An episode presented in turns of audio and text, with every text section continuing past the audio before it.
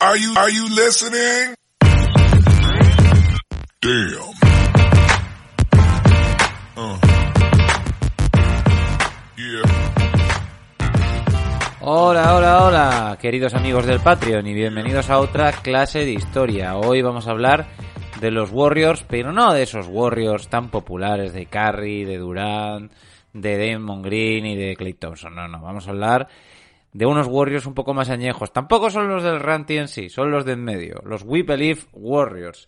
Eh, un pequeño soplo de esperanza dentro de la negatividad que venían siendo los, los Warriors en aquella época. Y es que, bueno, a los Warriors los tenemos como ese super equipo, con ese super estadio, en esa super ciudad, con esos super inversores, pero en su momento lo que eran, eran uno de los mercados pequeños, estaban en Oakland, no estaban en San Francisco. Oakland, eh, pues a pesar de ser una afición quizá de las más entregadas de toda la NBA, y tiene mérito porque los Warriors llevaban sin ver eh, los playoffs desde el año 94, eh, a pesar de ser una de las aficiones más entregadas, pues también era una de las poblaciones más escasas y por lo tanto pues era más difícil llenar el estadio. Y sí, estamos hablando del estadio en el que finalmente los Warriors ganarían en 2015, pero para aquel momento ya habían conseguido de alguna manera hacer un traspaso de población de San Francisco. Pero en aquella época rara vez se cruzaba el puente de un lado a otro.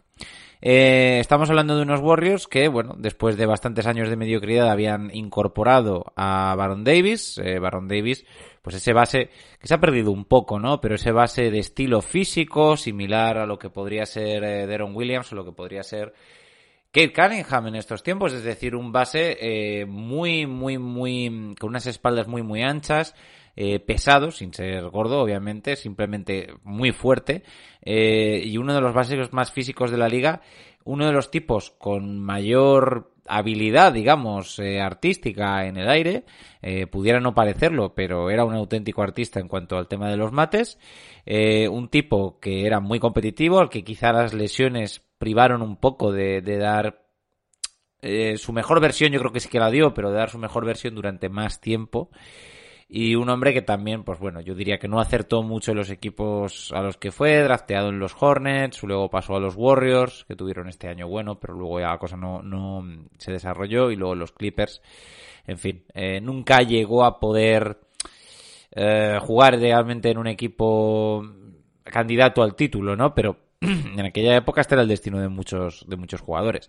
El caso es que Baron Davis electrificó, devolvió la vida a, a Golden State, devolvió la vida a Oakland eh, con estos mates, pero tendrían que esperar. Y es que el problema que tuvo este equipo, y la razón por la que realmente dieron la, sorpresa, es que, claro, eh, quedaron octavos, pero podrían haber quedado mucho peor. Y es que para marzo prácticamente eh, estaban muy, muy, muy, muy mal. Eh, no fue hasta que Baron Davis volvió de las lesiones que tuvo, así como Jason Richardson, eh, donde pudieron incorporarse con los nuevos añadidos que habían cogido de los Pacers, que eran Stephen Jackson y Al Harrington, que la cosa empezó a funcionar y a partir de, principios de marzo eh, ganan a Detroit, en aquel momento el mejor equipo de la liga, eh, como cambian los tiempos, eh, y eh, empiezan una racha eh, de partidos en las que apenas, apenas pierden cinco partidos y se plantan como octavos en la posición. Esto también se debe en parte, eh, obviamente, pues a gente como Monta Ellis, que eh, pasa de ser un jugador eh, relativamente bueno, o sea, un jugador joven del que se esperaba mucho pero que no estaba explotando a ser el mejor jugador o el jugador más mejorado de la, de la liga en aquel momento con 16 puntos y medio eh, un gran anotador, aunque todo el mundo pues lo recordamos más por ser el hombre de que los Warriors no eligieron, eligiendo de forma clara y acertada a Curry. Pero en aquel momento, pues bueno, eh, fue una gran mejora por parte de Monta Ellis. Encontraron a gente, digamos, en el basurero, como aquel que dice, eh, como Matt Barnes, que hoy en día pues lo tenemos muy presente porque trabaja con ESPN y trabaja en muchos sitios, pero en aquel momento era un tipo que había pasado, mm, creo que por tres equipos en los cuatro años que llevaba en la NBA, que no encontraba su sitio, que estaba pensando incluso en entrar en la NFL, sí.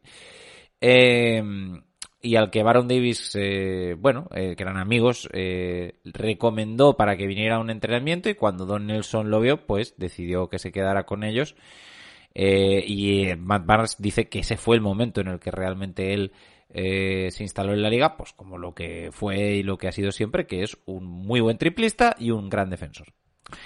Eh, y por cierto, hablando de Don Nelson, pues él es también quizá eh, una de las partes más importantes, si no la más importante, eh, junto con Baron Davis, de que estos Warriors pegaran la campanada. Y es que Don Nelson eh, un clásico de la NBA, pues bueno, eh, ya eh, devolvió de la tumba a los Bucks en los 80, luego consiguió devolver de la tumba a los Warriors en los años 90 con el Run TNC, de hecho los metió en playoffs cinco veces, después de que él se fuese durante eh, prácticamente 12 años eh, o 14 años no tuvieron, no llegaron a playoffs y tuvieron una barbaridad de entrenadores uno tras otro y no fue hasta 2007 cuando 2006, perdón, cuando eh, Chris Mullin, que era el GM en aquel momento, decide llamar a su viejo entrenador, a Don Nelson, que había sido despedido o digamos que había dimitido de su posición en los Dallas Mavericks. Y bueno, y los devuelve otra vez a, a lo más alto, ¿no? Es curioso, eh, se, fue, se va, el equipo se derrumba, vuelve 14 años después. Eh, la última vez que estuvo allí, que llegaron a playoffs en el 94, llega 94, eh, 13 años después, y los vuelve a devolver a lo, a lo más alto, por lo menos a lo más alto, para una franquicia moribunda como era en aquel momento. Eh, la verdad es que es una historia bastante curiosa. Por un lado, pues porque estamos hablando de un equipo formado prácticamente pues por desarrapados, es decir, por jugadores que no eran los favoritos de, de muchos en aquel momento. Baron Davis venía de, de salir tarifando de, de Carolina del Norte con Charlotte eh, después de pelearse con los entrenadores eh, y después de pelearse con el staff médico a raíz de... ¿Te está gustando este episodio? Hazte fan desde el botón Apoyar del podcast de Nivos. Elige tu aportación y podrás escuchar este y el resto de sus episodios extra. Además, ayudarás a su productor a seguir creando contenido con la misma pasión y dedicación.